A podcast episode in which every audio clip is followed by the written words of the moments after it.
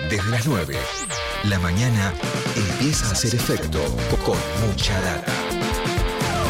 Rock por Nacional Rock. 9 de la mañana, 17 minutos. Seguimos en Mucha Data Nacional Rock. Decíamos recién, estaría interesante darnos una vuelta. Vamos a ver si podemos ir encontrando gente argentina, fundamentalmente, que estén dando vueltas por el mundo para que nos cuenten. Gente de a pie, ¿no? Que están viviendo situaciones cada una, cada uno diferentes, particulares.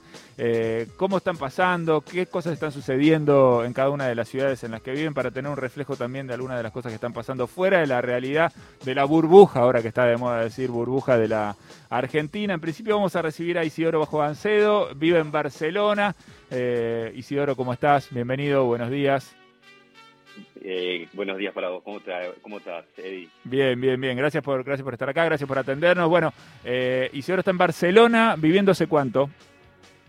Hace dos años. Dos años, muy bien. Dos años viviendo en Barcelona, o sea que llegaste y te agarró, o sea, más o menos que llegaste y te agarró el quilombo este, ¿no? Cuando te pusiste a acomodarte. Sí, a los seis, ah, eh, claro, a, los seis meses eh, empezó todo, todo esto. Muy bien. Fue bastante bastante particular mi, mi primer año en, en, un país nuevo. Me imagino que me imagino que sí. Queríamos preguntarte fundamentalmente por estos últimos meses, porque bueno, la dinámica de, de, las restricciones respecto del COVID va variando, es muy distinta, cada país tuvo sus particularidades. En el inicio de la pandemia también vimos las primeras cosas que pasaron en Europa, que después fueron llegando acá a la Argentina. ¿En qué situación están hoy? ¿En qué situación están hoy respecto de la circulación? Se puede ir a cualquier lado a cualquier hora, se puede comprar cualquier cosa en cualquier lado a cualquier hora. ¿Cómo está eso? No, te, te, da un panorama general. Nosotros estamos hace mm, aproximadamente cinco meses con toque de queda. Esto es para toda España. Me acuerdo cuando lo anunciaron hace seis meses atrás. Fue todo un, caos total. La gente se preocupó. Bueno, ahora, ¿qué, ¿cómo, cómo nos, nos va a impactar esto en el día a día? Y la verdad que ya pasaron cinco meses eh, y la verdad que no fue tan grave, ¿no? O sea, obviamente cada comunidad tiene la facultad de elegir la franja horaria para, para implementar esta, este toque de queda, por ejemplo, acá en Barcelona desde las 10 de la noche hasta las 6 de la mañana, en Madrid es una hora menos, arranca a las, a las 11 de la, de, la noche, eh, y el estado, como te decía, el estado de alarma es por seis meses, eh, así que va a culminar el próximo 9 de mayo, nos queda un mes, y a partir de ahí cada comunidad o municipio va a tener eh, sus propias reglas o restricciones, ¿no? Y en cuanto a qué está abierto y qué no, eh, bueno, obviamente acá en España y en todos lados, ¿no? Pero bueno, la hostelería es un motor clave para lo que la economía española y permaneció cerrada algunas semanas al principio de las distintas olas, ¿no? Llamamos tres olas acá, acá en España. Y, la verdad que fueron bastante flexibles en, en ese sentido. Eh, hoy en día está todo abierto desde las siete y media de la mañana hasta las 5 de la tarde, con lo que son las, las terrazas, como le dicen acá, todo lo que son las mesas afuera, y un 30% de aforo en el interior. Después los comercios eh, están abiertos eh, todos, eh, siempre obviamente controlando el aforo, siempre obviamente respetando las distancias. Los colegios solo estuvieron cerrados los primeros dos meses al principio de la, de, la primera ola, o sea, estamos hablando de hace un año atrás, en marzo de abril del año pasado. Eh, y a partir de ahí, por suerte, estuvieron siempre abiertos, que comparado al resto de Europa y, varios países del mundo, la verdad que nuestras restricciones no fueron tan si nos comparamos con otros países como Inglaterra o Alemania, por ejemplo. Sí, posiblemente, que está cerrado, Isidoro, posiblemente eh, eso tenga que ver con el buen clima ¿no? que, tiene Barcelona y que permite por ahí otro tipo de circulación afuera, ¿no? Seguramente, debe tener algo, algo de eso tendrá que ver. Está bien. Te quiere eh, preguntar acá Isidro Juan Manuel Cargo. Sí, no, te hago una consulta que tiene que ver con eh, el momento actual que vive España en términos generales por ahí, porque tenemos la información de que la, esta segunda ola, o tercera, como le llaman ustedes, mejor dicho, acá es la segunda, tercera ola, no, no, es tan grave en España como si lo es en otros lugares de Europa, como por ejemplo Francia. Y de hecho hemos visto imágenes de franceses jóvenes que se van de París a buscar, no sé, lugar en Madrid para ir a tomar algo en la noche, esas escenas medio dantescas, ¿no? Que se dan, y distópicas diría, que se dan en medio de la pandemia. ¿Crees que eh, el toque de queda implementado por el gobierno de Sánchez hace ya seis meses tuvo algo que ver en este desenlace de que no haya golpeado tan fuerte la pandemia en España?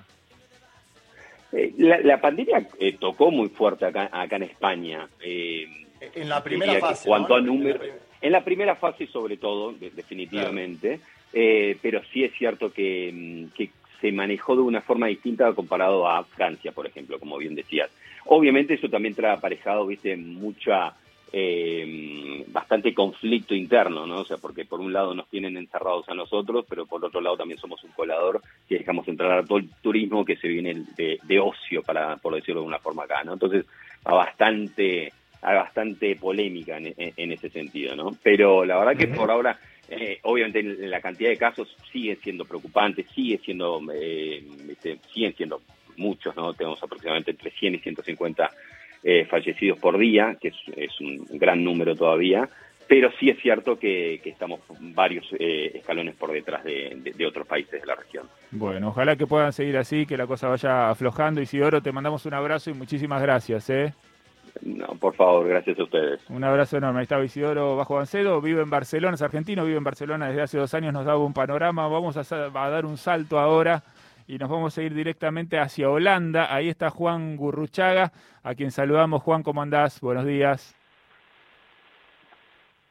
Hola, Eddie, ¿qué tal? Buenos días por allá. Bueno, bien, bien, bien. Qué bueno, qué bueno tenerte. Juan además tiene, tiene un recorrido periodístico acá en la, en la Argentina y ahora vive en Holanda. ¿Hace cuánto tiempo estás viviendo en Holanda, Juan? Estoy ahora en Holanda hace dos años y medio. Dos años. En agosto del 2018. Bien, muy bien. O sea que también, parecido al caso que contábamos hace, un ratito, digamos que cuando te empezaste a sentar, empezó, empezó el tema de la pandemia, prácticamente viviste más tiempo en pandemia que, sin pandemia eh, en Holanda. ¿Cómo están en este momento? ¿Cuáles son las restricciones que, están viviendo? Mira, en este momento estamos eh, con toque de queda eh, de las 10 de la noche hasta las 4 y media de la mañana. Esto se implementó en enero eh, de hecho, era hasta las era a partir de las 9 de la noche y hace un par de semanas lo extendieron, eh, eh, hasta la, mejor dicho, extendieron el horario de noto que queda hasta las 10 de la noche. y después está todo cerrado, lo que es atracciones culturales, bares, restaurantes, todo eso está cerrado desde octubre. O sea, hace ya seis meses que, nada, no, se pueden ir a comer afuera, ni, ni, ir a un recital, ni ir al teatro, ni ir al cine, ni nada de todo eso, ¿no? Muy bien. Eh, y tampoco imagino espectáculos deportivos. Lo que sí deben estar abiertos son los negocios habituales en donde, bueno, se compran distintas cosas que quieras comprar. Negocios no hay cerrados. Claro, sí. Exacto, no, los comercios lo que están es eh, abiertos solo para venta eh, con, con cita previa, o sea, vos tenés que reservar online en los comercios, eh, sacar como si fuera un turno y te atienden a ti, o eh, con una o dos personas al mismo tiempo dentro del comercio, uno o dos clientes al mismo tiempo eh, adentro del comercio y, bueno, con barbijo obligatorio, ¿no? Por supuesto. Y después lo que es estadios de fútbol, por ejemplo, no está habilitado al público, entiendo que ahora estaban haciendo unas pruebas para las próximas semanas, a ver si podían empezar a relajar eh, por ejemplo, el, el, Ajax, que es el equipo que es el equipo principal de acá de Ámsterdam, eh, a ver si podían eh, ir con público reducido. Creo que es un estadio como de 50.000 personas iban a autorizar que vayan 7.000, pero bueno, son todos como testeos que están haciendo para ver si en algún momento se puede volver a una eventual normalidad. Bien, Juan, te, todavía no. te pregunta, todo cancelado. te pregunta Juan Manuel Carga acá desde, Buenos Aires. Sí, a ver, eh, una cosa que me interesa analizar con vos es, pasó mucho tiempo de estas medidas que vos estás comentando, ¿no? Desde, desde octubre, el toque de queda desde enero de este año, es decir, son muchos meses.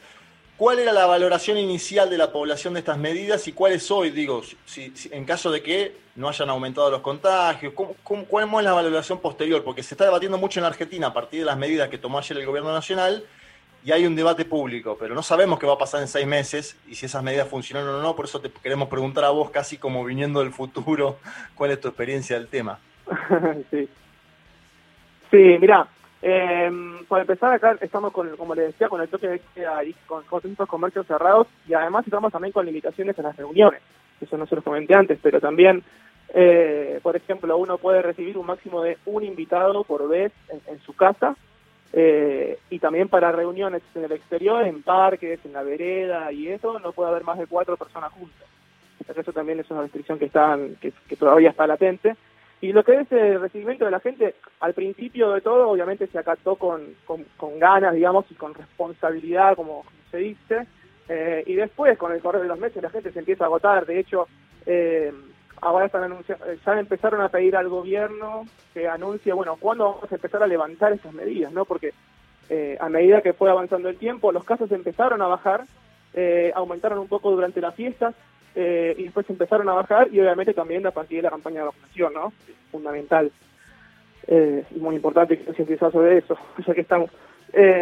Y, y, bueno, y la gente de a poquito está empezando a, a pedirle al gobierno que muestre un plan. Todavía las reglas se cumplen, algunos más, algunos menos, eh, sobre todo lo que es juntarse en exterior, a lo mejor uno ve que, que, se juntan grupos de un poco más de gente de lo que debería ser afuera, pero en líneas generales eh, eh, se aceptan bastante las reglas.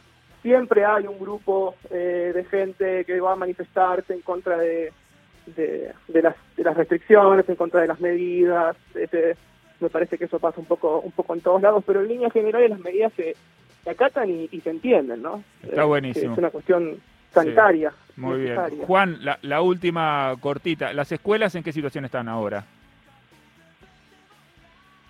Las escuelas ahora en este momento están abiertas, las escuelas primarias eh, y jardines de infantes y las escuelas secundarias están abiertas parcialmente.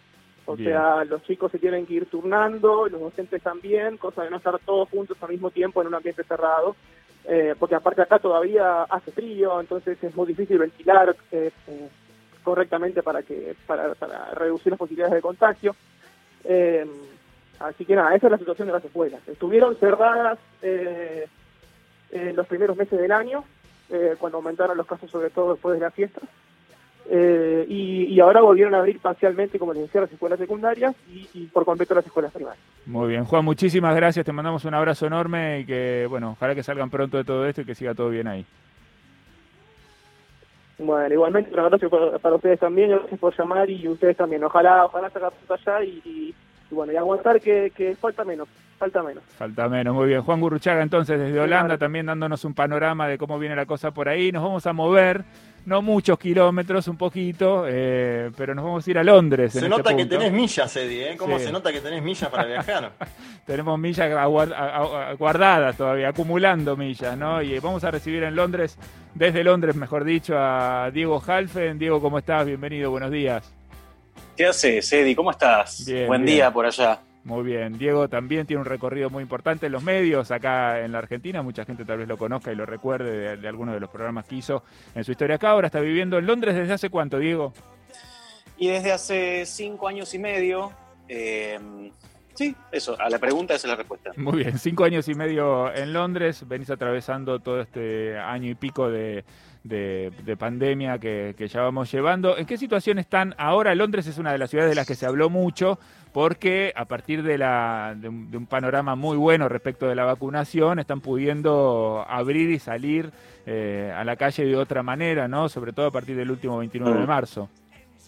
Mira, te lo voy a resumir en una frase que el otro día me dijo un amigo, eh, también argentino, que vive acá hace más o menos la misma cantidad de años, me dijo sobre el lunes que fue eh, un día importante acá. Ahora te voy a contar más o menos las fechas como las fuimos viviendo, pero el lunes él me dijo, se respira futuro.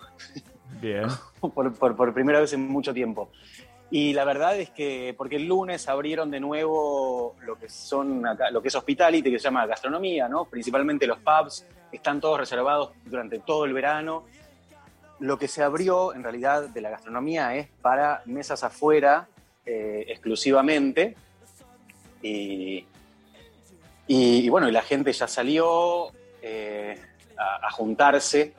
Había habido un permiso a fin de marzo para juntarse con alguien que no estuviera dentro de tu círculo, lo que acá se llama burbuja o bubble, que es la gente con la que vos tenés permitido verte o, vivís, o tu pareja, ponele, eh, o un familiar que está dentro de, esa gente con la que te ves. Eh, y, las clases, por lo que también me imagino que ustedes están interesados en saber, que escuché que recién le preguntaban a, este chico que vive en Ámsterdam, eh, están funcionando desde hace ya creo que un par de meses. Bien, antes de eso hubo restricciones. Uf, un montón, sí, muy duras. Bien. ¿Cómo fueron? Duras. Eh, ¿Cómo fueron? Eh, Ayer, vos, decías, antes decías, ahora, ahora vemos el futuro. Cuando, cuando empezaron los, no sé, el toque de queda y todo aquello, ¿qué fue el No Future de Sex Pistols? Se lo vinculo con. lo que pasa es que, viste, es como un limbo. eh, eso es, eh, me parece, a mí me pegó tan fuerte la frase que me tiró este amigo por eso, porque eh, es como un limbo que no sabes a dónde vas y hasta cuándo es este limbo. Esa era la sensación. Así estábamos, porque estaba todo restringido y todo prohibido, digamos. Estaba prohibido verse con alguien que no estuviera dentro de tu pub, estaba prohibido dormir en lo de otra persona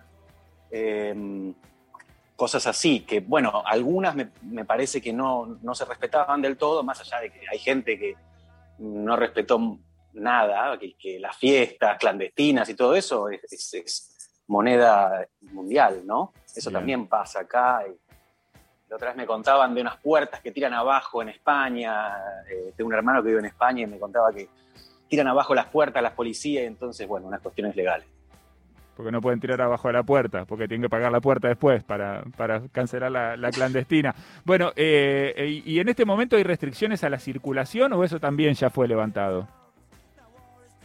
¿Vos decís a salir del país? No, no, no, a la circulación de por la ciudad. Quiero decir, ¿hay, ¿hay un horario para moverse o en cualquier horario ya te puedes mover por la ciudad? No, no, acá no. Sé que, sé que en Italia y eso, en Francia y eso, acá no. Eh, acá recomendación siempre hubo de no moverse, pero no llegó a haber una prohibición en los últimos meses. En el primer lockdown, sí, eh, solamente trabajadores esenciales, ibas a tu trabajo, tenías que un justificativo, pero por lo que yo escuché, cómo se manejaba en Argentina y cómo se manejaban acá, acá en general era... Eh, em, no, había gente parándote, digamos. Bien, no había ese tipo de... Había una, no había ese tipo de controles. Bien, no había controles. Y te hago la, última que tiene que ver con, la vacunación. No sé si tenés números específicos, concretos, datos duros de, la vacunación, pero me imagino que el plan viene, viene muy avanzado. ¿Sabés más o menos eh, en qué situación están con eso? Sí, van al palo acá con la vacunación. Están cerca del 50, rozando el 50% de la población. Eh, es algo que parece que le funcionó muy bien eh, de lo que están muy orgullosos. Hay ciertas polémicas, como en todos lados, como en todas las familias. Pero, pero eso va bien y que no te sé decir dos dosis, pero sé que una dosis casi el 50% de la población. Es un montonazo, ¿no? En una población muy grande, obviamente, tienen el acceso a las vacunas porque muchas fueron, se producen ahí, ¿no? Y entonces tienen ese, ese problema resuelto, cosa que en otros lugares del mundo tole tole con eso, porque algunas, algunas se producen acá, es verdad, Oxford eh, está acá, de hecho, pero las que venían de Europa llegaron rápidamente a Europa y las que tenían que salir de acá a Europa no salieron y ahí casi se van a las manos y en el medio, viste, tufillo a Brexit y, y soy amigo pero no tanto y te la mando a guardar. Todas esas cosas se han vivido con mucha tensión y con amenazas de más que al final no llegó a mayores. Bueno, muy bien. Diego, muchísimas gracias por este pequeño panorama desde, desde Londres. Nos alegramos de que la cosa esté un poco mejor ahí. Ojalá que la vacunación avance rápido y puedan volver a una vida normal, ¿no? O relativamente normal. Te mandamos un abrazo enorme. Muchas gracias. Gracias, un abrazo para ustedes y lo mejor. Eh, quiero decir solamente que, yo viví con preocupación cuando en el verano estaban todos, todos a full eh, eh, allá pegaditos temiendo lo que viniera, que fue más o menos lo que pasó acá. Así que bueno, espero que, que, las, que, lo más difícil pase pronto. Y, bueno, gracias por llamar. Un abrazo grande. Un abrazo grande. Diego Halfen desde Londres. Última parada de este expreso que estamos haciendo, recorriendo algunas ciudades importantes de Europa. En este caso nos vamos a ir a París y en París vamos a saludar a Pilar Velázquez. Pilar, ¿cómo estás? Bienvenida, buenos días.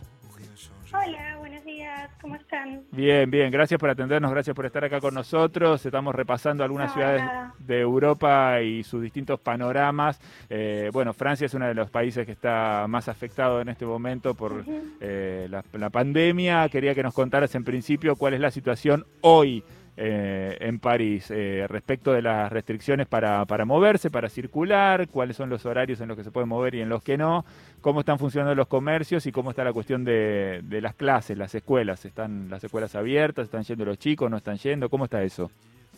Ok, bueno, mira, te. Nosotros estamos en un pseudo confinamiento desde octubre del año pasado, no es algo de hoy. Eh, a partir de más o menos fin de octubre del año pasado, los bares y restaurantes empezaron a reducir sus horas de apertura. Inicialmente era hasta las 9 de la noche después fue hasta las 20 horas y después era solamente permitido comer al mediodía. En noviembre se cerraron definitivamente bares y restaurantes, centros culturales y todo lo que aglomeraba mucha gente. Desde noviembre están completamente cerrados y, eh, digamos, entramos con una especie de segundo confinamiento que duró entre lo que fue noviembre hasta mediados de diciembre. Eso se eh, volvió un poquito más laxo para las fechas de las fiestas, donde los comercios, obviamente, de, que no son de primera necesidad y que tenían que salir a vender, pudieron abrirse para lo que era, bueno, la venta de regalos navideños. 24 de diciembre se vivió como un 24 normal, pero el 31, digamos, la, la ciudadanía tenía eh, muy restringida la circulación y no podía salir de tu casa. O sea, básicamente tenías que pasar el 31 a la noche con las personas que vivías. No te podías ir a festejar el 31, como por ahí sí pasó en Argentina, desplazándote por la ciudad o dentro del territorio. O sea, eso no se pudo hacer. Y eh, más o menos el 6 de enero volvimos a una especie de toque de queda a partir de las 18 horas. O sea, vos podías salir de tu casa a las 5 y media de la mañana hasta las 18 horas, de lunes a viernes y sábado y domingo también. Y eh, creo que a mediados de marzo el toque de queda se extendió con una tolerancia hasta las 19 horas pero actualmente, digamos, seguimos con este toque de queda que venimos desde octubre, donde eh, la movilización está permitida a partir de las 5 y media de la mañana hasta las 19 horas. A partir de las 19 horas todas las personas tienen que estar en sus casas, eh, a menos de que, bueno, trabajes o tengas algún tipo de justificativo. Las escuelas hasta hace una semana estaban, digamos, digamos teniendo clases presenciales pero desde que comenzó a abrir, las clases se volvieron al sistema online, porque hay muchísimos casos por día. Estamos teniendo un promedio de 40.000 casos por día y el sistema sanitario sumamente saturado. Y en este momento estamos en vacaciones de primavera, con lo cual, digamos, no, no hay clases. Eh, y en mayo supuestamente se retoma la presencialidad. Muy bien. Juan Macar te pregunta, Pilar. Sí, Pilar, te hago una pregunta en base a lo que veo en, los medios informativos españoles, sobre todo. Hay como una especie de oleada de jóvenes franceses que intentan evitar eh, bueno, los límites a la circulación y, el tema horario nocturno en Francia y viajan a España, sobre todo a Madrid, eh, a, bueno, a celebrar, a festejar, a intentar eh, ser huidizos de lo que son las nuevas normativas en Francia. Te quería preguntar por eso y también te quería preguntar por otro dato que veía de Manuel Macron en las últimas semanas en una conferencia de prensa que dio, de un aumento grave en la hospitalización de menores de 40 años, un fenómeno que se está viendo a escala mundial y si eso impacta o no en algún parte, en algún sentido, digo, en la población, en la, en, la situación económica, en la laboral, eh, si, si hay más home office a partir de eso, etcétera. Eh, sí, voy primero con lo de España. Lo de España es así. Es así desde básicamente principio de año donde España abrió, digamos, sus fronteras a todo lo que son los países de la Unión Europea. España tomó un plan sanitario completamente distinto a Francia. Eh, desde principio de año ellos decidieron convivir con el COVID, con lo cual están en una especie de pseudo normalidad. Bares, restaurantes, shopping, comercios que no son esenciales están abiertos y los residentes de la Unión Europea pueden y tienen permitido salir de Francia, digamos. Entonces se van a España y muchos no es que se van simplemente por vacaciones, sino que se van directamente allá eh, a hacer teletrabajo. Entonces yo tengo muchos amigos que desde hace dos o tres meses están en distintos lugares de España trabajando para Francia con lo que es el teletrabajo, porque ya desde el año pasado el teletrabajo está sumamente instalado y en este momento la mayoría, digamos, de, las empresas están obligadas por el Estado a sostener el teletrabajo.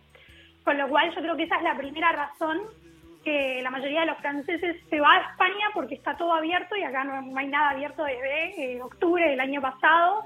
Tenemos una restricción de horarios.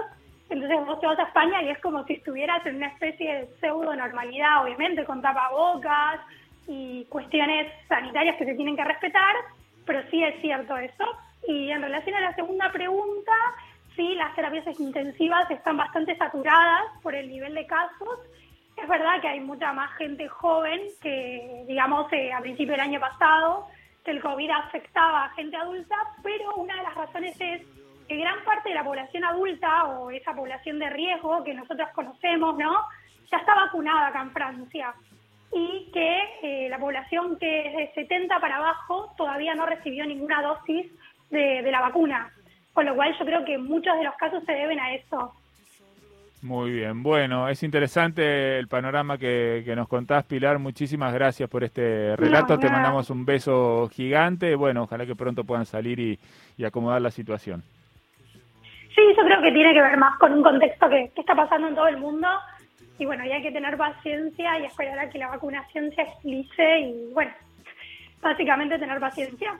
Totalmente. Un beso enorme, Pilar. Muchísimas gracias. Un beso. Chao, chao. Que ah. tengan suerte. Hasta luego. Ahí estaba Pilar Velázquez también desde París haciendo este recorrido. Barcelona, Holanda, Londres, París, algunas de las ciudades más importantes de Europa contándonos ¿no? cómo están viviendo eh, cada uno en su lugar el, el, confinamiento, las restricciones, ¿no? situaciones bastante similares a las que estamos empezando a vivir ahora acá, cosa que tiene su lógica, ¿no, Juanma? Porque digamos, eso es lo que se preveía. Sí, aparte están hablando de largos meses, ¿no? Digo como para entender, las medidas que, anuncia ayer Alberto Fernández son por, por 15 días, después las vamos a desglosar. Ahora digo, eh, son medidas de meses las que se tomaron en Europa y no es que hubo, en algunos, en algunos sectores hubo algún sector, algún momento, digo, de, de crítica inicial, ¿no? Se mencionaba pero luego hay un acompañamiento. Puede ser que hacia el final haya cierto hastío, porque son seis meses, sí, claro. Y la chica nos contaba muy claramente lo que sucede en Francia, donde hay algunos jóvenes que eligen ir, por ejemplo, a España a directamente trabajar, a casi vivir. Bueno, es una situación que se puede dar, eh, esa. Ahora, eh, ante 40.000 casos diarios, ¿qué hace el gobierno de Manuel Macron? Hace lo lógico, ¿no? Confinamiento, fuerte porque no puede permitir que en vez de 40.000 haya 80.000 casos diarios. Y esa es la situación que vive el mundo y que vive Europa. El caso de España es particular porque ha tomado otro tipo de decisiones, otro tipo de medidas que igualmente no son la liberalización total, ¿no? Eh, como se pretende mostrar en algunos, en algunos medios. Me parece interesante lo que hicimos, Eddie, porque nos, nos grafica un poco lo que pasa en otros países sin la histeria del pensar todo el tiempo desde la Argentina y sin la histeria del minuto a minuto, de qué dice Alberto, qué dice Horacio, qué dice Axel, ¿no? Eh, tomamos un poquito de distancia y vemos que los países más importantes de este mundo están tomando decisiones drásticas. Bueno, por algo es, muchachos. Completamente. Muy bien. 9.45. Seguimos adelante. Mucha data Nacional Rock. ¿Tendrá sentido hacer ese trámite? Mucha data. De 9 a 11. Por Nacional Rock.